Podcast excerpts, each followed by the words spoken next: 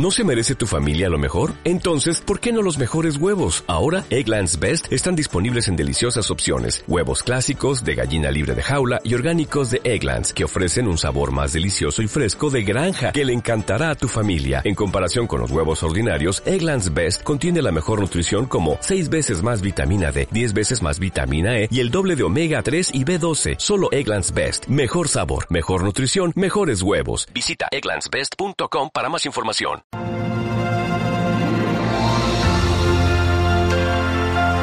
Un encuentro con su palabra, porque se case la hierba, marchitase la flor, mas la palabra de Dios permanece para siempre. Con ustedes, el doctor José Ricardo Arias Quintero.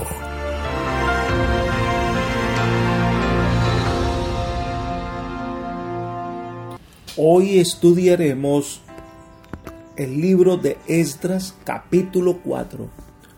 Los adversarios detienen la edificación del templo. Te invito a orar. Padre nuestro que estás en el cielo, santificado sea tu nombre. Agradecidos estamos contigo por todas tus bondades, porque nos has dado todo lo que necesitamos para vivir. Te pedimos, Señor, en este momento, que tu Espíritu Santo sea nuestro Maestro en el estudio de tu palabra. Gracias por todo, pues lo pedimos en el nombre de Jesús. Amén. La llegada de los israelitas de nuevo a Jerusalén y la edificación del templo no cayó necesariamente bien entre todos los pueblos que habitaban ese país abandonado. Esto traería constantes malos entendidos e inconvenientes. De esto se trata el estudio que tendremos el día de hoy. En la primera sección de este capítulo vamos a estudiar una propuesta que no era tan buena. Leamos los versículos 1 al 3. Cuando los enemigos de Judá y de Benjamín oyeron que los que habían vuelto de la cautividad edificaban un templo a Jehová, Dios de Israel, fueron a ver a Zorobabel y a los jefes de la familia y les dijeron, Edificaremos con vosotros, porque como vosotros buscamos a vuestro Dios y a él ofreceremos sacrificios desde los días de Esarjadón, rey de Asiria, que nos hizo venir aquí. Zorobabel, Jesúa y los demás jefes de casas paternas de Israel dijeron, no nos conviene edificar con vosotros la casa de nuestro Dios, sino que nosotros solo la edificaremos a Jehová, Dios de Israel, como nos mandó Ciro, rey de Persia. Este pasaje no identifica claramente los que venían a hacer la propuesta a Zorobabel.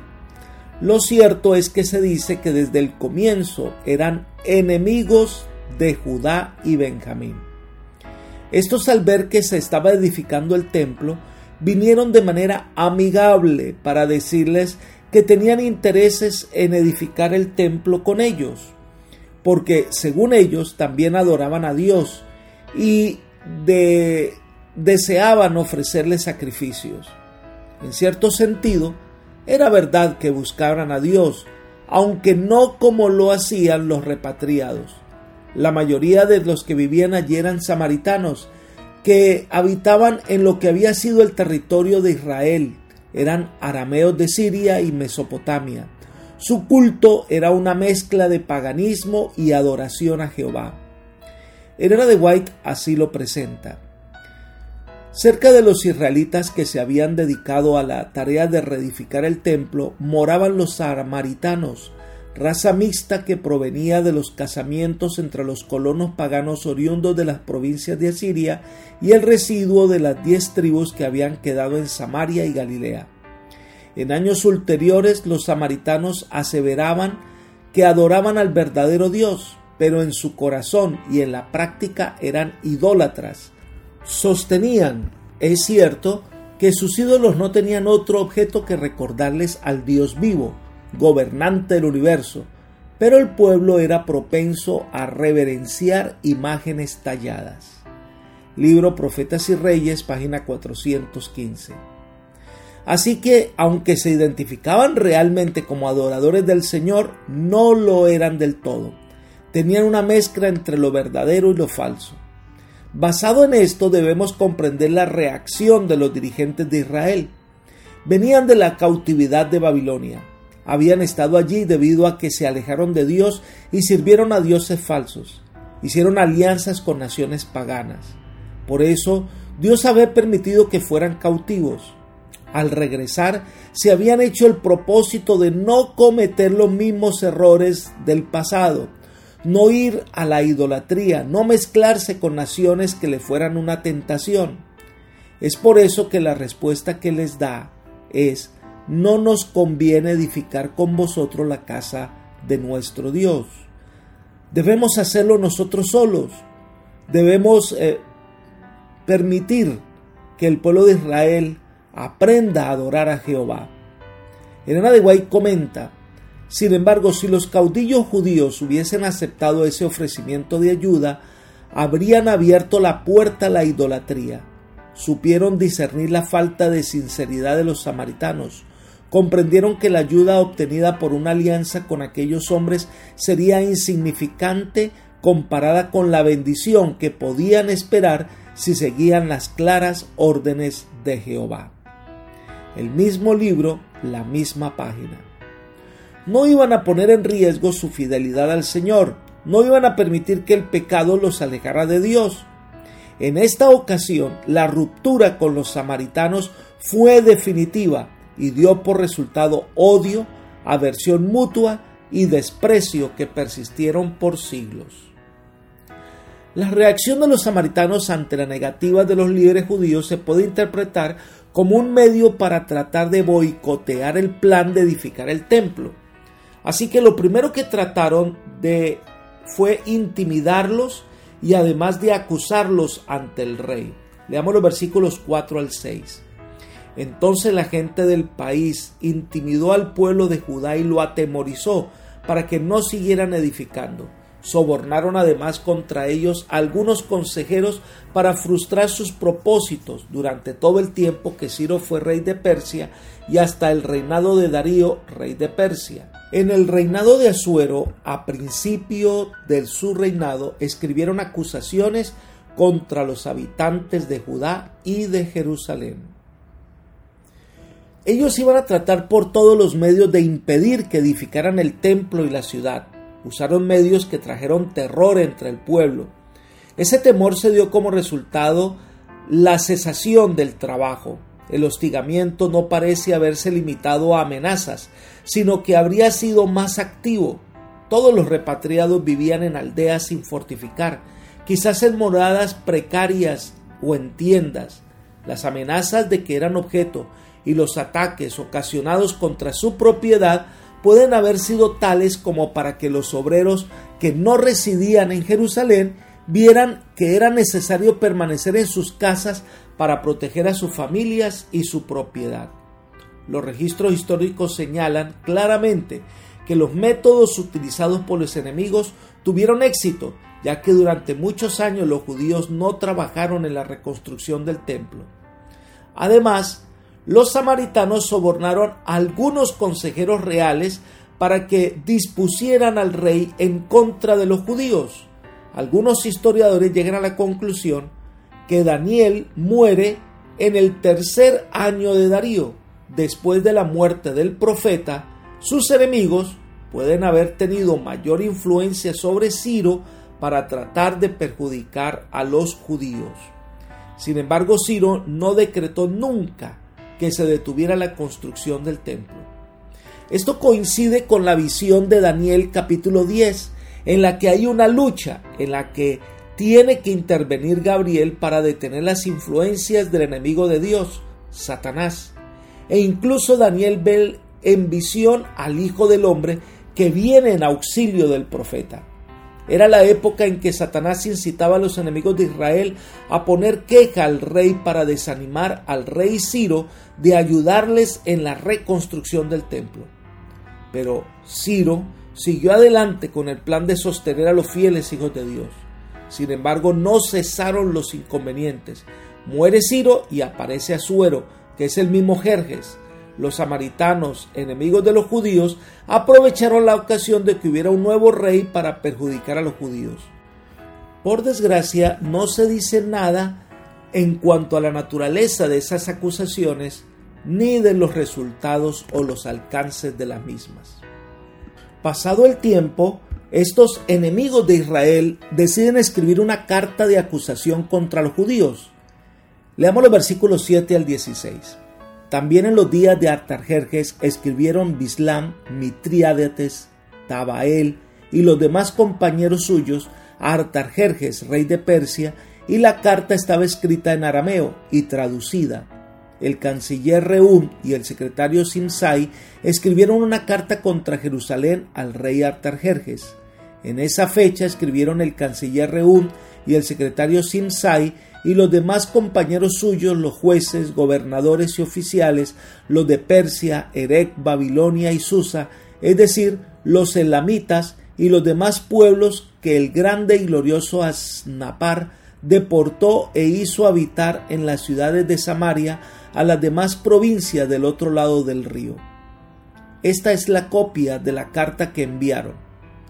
Al rey Atarjerjes, tus siervos del otro lado del río te saludan. Ha de saber el rey que los judíos que de parte tuya vinieron a nosotros llegaron a Jerusalén y edifican esta ciudad rebelde y mala. Ya levantan los muros y reparan los fundamentos. Sepa pues el rey que si aquella ciudad es reedificada y los muros son levantados, no pagarán tributo, impuesto y rentas, y el erario de los reyes será perjudicado. Como nos mantienen desde el palacio, no podemos permitir que el rey sea menospreciado, por lo cual hemos enviado al rey esta denuncia, a fin de que se investigue en el libro de las memorias de tus padres. En el libro de las memorias encontrarás y sabrás que esta ciudad es ciudad rebelde, perjudicial a los reyes y a las provincias, y que de tiempo antiguo en ellas se han fomentado rebeliones. Por ese motivo esta ciudad fue destruida. Hacemos saber al rey que si se reedifica esta ciudad y se levanta sus muros, la región de más allá del río no será tuya. Cuando aparece Artajerjes, los samaritanos no cesaron en sus acusaciones contra los judíos. Entonces los dirigentes principales de ellos le escribieron una carta a Artajerjes, que la escribieron también Reum, que es el canciller, posiblemente un título de vicegobernador, y Simsai, que es el secretario. El título de secretario indica que él mismo escribió la carta que había sido redactada o dictada por Reúm. La carta fue escrita en arameo, el idioma oficial. Esta carta viene apoyada por jueces, gobernadores, oficiales de varias provincias y funcionarios persas. En la carta se exponen fríamente los hechos. Cabe destacar que ninguna acusación era con referente al templo, cuya construcción despertaba menos recelo que la construcción o reparación de las murallas. Una ciudad desmantelada, abierta, no puede hacer frente a un ejército, pero en el caso de contar con fuertes fortificaciones y gruesos muros, puede resistir largo tiempo. Y este es el caso de la ciudad rebelde y mala, que resistió casi dos años a las tropas de Nabucodonosor. ¿Quiere ahora el rey que la historia se repita? Una vez los judíos se crean amparados por las murallas, volverán la espalda al rey e incluso se negarán a pagarle tributos, impuestos y derechos de peajes por las grandes vías del imperio. Daban con ello a entender que este pueblo se estaba preparando para una rebelión. Sin embargo, es evidente que en este caso la acusación no tenía fundamento. Los judíos habían estado agradecidos a Ciro por haberles permitido volver a su patria habían recibido favores de parte del rey y estaban lejos de rebelarse contra los benévolos monarcas persas que lo habían favorecido de muchas maneras. La historia de los judíos bajo el gobierno persa no revela en ninguna manera verdadera rebelión o algo que se hubiera organizado contra los persas. Por el contrario, siempre fueron leales a ese gobierno. Pero ellos le dicen cuál es el motivo de su acusación. Como nos mantiene desde el palacio, no podemos permitir que el rey sea menospreciado. Por este favor, sus intereses estaban ligados con los del rey. el bienestar permanente del trono y la bonanza financiera del tesoro real eran asuntos que los afectaban personalmente. Así que piden que vuelvan a mirar la historia de Jerusalén, que está consignada en los anales de los libros de historia. El peligro de una posible rebelión fue exagerado tanto que la acusación parece casi ridícula. Sin embargo, debían estar bien informados de las repetidas rebeliones de Joacim, de Joaquín, de Sedequías, los últimos reyes de Judá, pues habían terminado en vergüenza y desgracia y habían resultado en la destrucción de Judá y la esclavitud de sus habitantes. Esta es la razón plausible para que acusaran a Jerusalén de ser una ciudad rebelde y perversa. La conclusión de la carta es de amenaza, pero sigue la lógica que no se debe permitir que Jerusalén levante murallas, porque al sentirse protegidos se rebelarían y pondrían en riesgo la estabilidad de ese imperio. Entonces viene la respuesta del rey ante las acusaciones que se levantaron contra los repatriados. Esto lo encontramos en los versículos 17 hasta el 24. Leamos. El rey envió esta respuesta al canciller Reum, al secretario Simsai, a los compañeros suyos que habitaban en Samaria y a los demás del otro lado del río. Salud y paz. La carta que nos enviasteis fue leída claramente delante de mí. Ordené que se investigara y se ha encontrado que aquella ciudad se subleva desde antiguo contra los reyes y que en ella se han fomentado revueltas e, e que hubo en Jerusalén reyes fuertes cuyo dominio se extendía a todo lo que hay más allá del río y que se les pagaba tributo, impuestos y rentas. Ahora pues, ordenad que se detenga a aquellos hombres y no sea esa ciudad reedificada hasta nueva orden enviada por mí. Procurad no ser negligentes en esto. ¿Por qué habrá de crecer el daño en perjuicio de los reyes? Cuando la copia de la carta del rey Atarjerse fue leída delante de Reúm, de Simsai, el secretario, y de sus compañeros, salieron apresuradamente hacia Jerusalén, donde estaban los judíos, y les hicieron cesar los trabajos utilizando la fuerza y la violencia. Así se detuvo la obra de la casa de Dios que estaba en Jerusalén, la cual quedó suspendida hasta el segundo año del reinado del rey Darío, rey de Persia. Bueno, al parecer las acusaciones de alguna manera inquietaron al rey, así que también él escribió una carta dando respuesta a estos magistrados. El hecho de que el rey escribiera directamente a los funcionarios de la provincia, pasando por alto al sátrapa, demuestra una situación política sumamente extraña. En circunstancias ordinarias, el rey nunca habría escrito directamente a funcionarios inferiores en una provincia lejana. Tal mensaje se había transmitido por las vías diplomáticas regulares y en este caso el despacho del sátrapa. El rey manifiesta en su carta que ha leído claramente y al cual ha prestado suprema atención, tanto que dice que ordené que se investigara.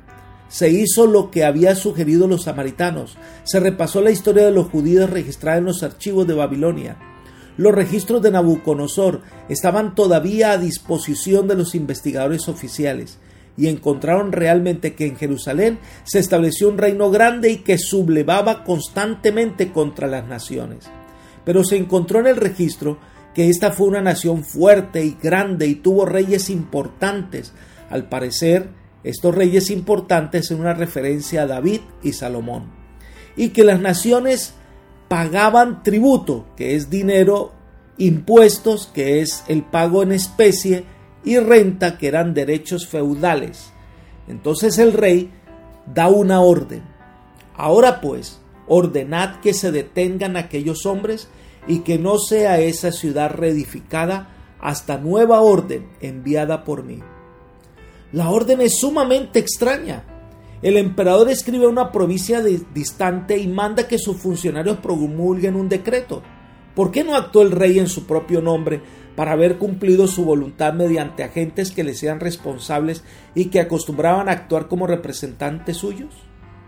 Al parecer esta carta real solo cuadra, en el mejor de los casos, cuando era muy tenue la autoridad del rey en, la, en este lugar, del otro lado del río, y dependía de que los funcionarios de ella se les antojara ser leales al rey. Además, debería notarse que la concesión que el rey hacía a los samaritanos tenía límites de tiempo y espacio. La carta les permitió ordenar que se detuviera la obra de la construcción de Jerusalén, pero no se les concedía permiso para destruir lo que ya había sido construido. El rey también se reserva el derecho de dar una nueva contraorden en algún momento futuro. Esta debía regir hasta nueva orden. Evidentemente el rey se proponía invitar a los judíos para que se presentaran ante él y presentaran su caso de que pudieran confirmarle su lealtad como indudablemente lo habían hecho los samaritanos y así estar en condiciones de recibir nuevos favores del rey. La carta real era en verdad una ordenanza restrictiva transitoria.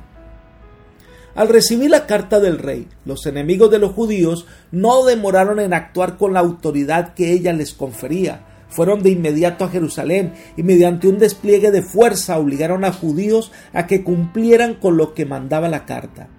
De esta manera cesó la construcción del templo y la reconstrucción de la ciudad. Al leer los pasajes paralelos de los profetas menores, nos damos cuenta también que no había avanzado la obra como se hubiera querido. Por eso más adelante es necesario volver a hacer un compromiso de reconstruir el templo y colocar un fundamento seguro. El hecho de que fuera necesario, según Ageo, de que se pusiera de nuevo la piedra fundamental en el segundo año de Darío, cuando se volvió a comenzar a trabajar en la construcción del templo, muestra que los judíos habían adelantado muy poco antes de verse obligados a detener la obra. No era la voluntad de Dios que cesara la obra de la reconstrucción. Si el pueblo hubiera sido movido por una fe activa, el poder divino se habría manifestado para impedir que los enemigos lo, reprimieran. Pero Elena de Guay comenta lo siguiente. Durante más de un año quedó descuidado y casi abandonado el trabajo del templo. La gente habitaba sus casas y se esforzaba por alcanzar prosperidad temporal, pero su situación era deplorable. Por mucho que trabajase, no prosperaba. Los mismos elementos de la naturaleza parecían conspirar contra ella. Debido a que había dejado el templo asolado, el Señor mandó una sequía que marchitara sus bienes. Dios les había concedido los frutos del campo, de la huerta, el cereal, el vino y el aceite como pruebas de su favor, pero en vista de que se habían usado tan egoístamente estos dones de su bondad, les fueron quitadas las bendiciones. Libro Profetas y Reyes, página 419.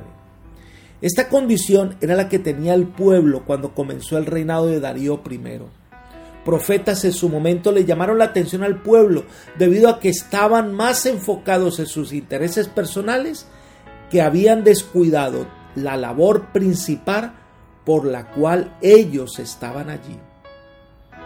Apreciados amigos y hermanos, debemos pensar en lo siguiente. Cuando decidimos de corazón buscar una renovación espiritual y una reforma total de nuestra vida, se levanta la oposición de dos maneras. Una, de una manera amigable, procura desviarnos del objetivo propuesto. Y en segundo lugar, cuando esto no triunfa, entonces una oposición total para infundir temor, desánimo e impedir el avance de su propósito. Allí es cuando necesitamos aferrarnos del Señor y no dejarnos desviar ni a derecha ni a izquierda. Este es el tiempo de venir a Jesús y permitirle que Él sea el Rey de nuestra vida y que su poder se manifieste en llevarnos por senda de paz y justicia. Esa es mi oración por ti. Amén.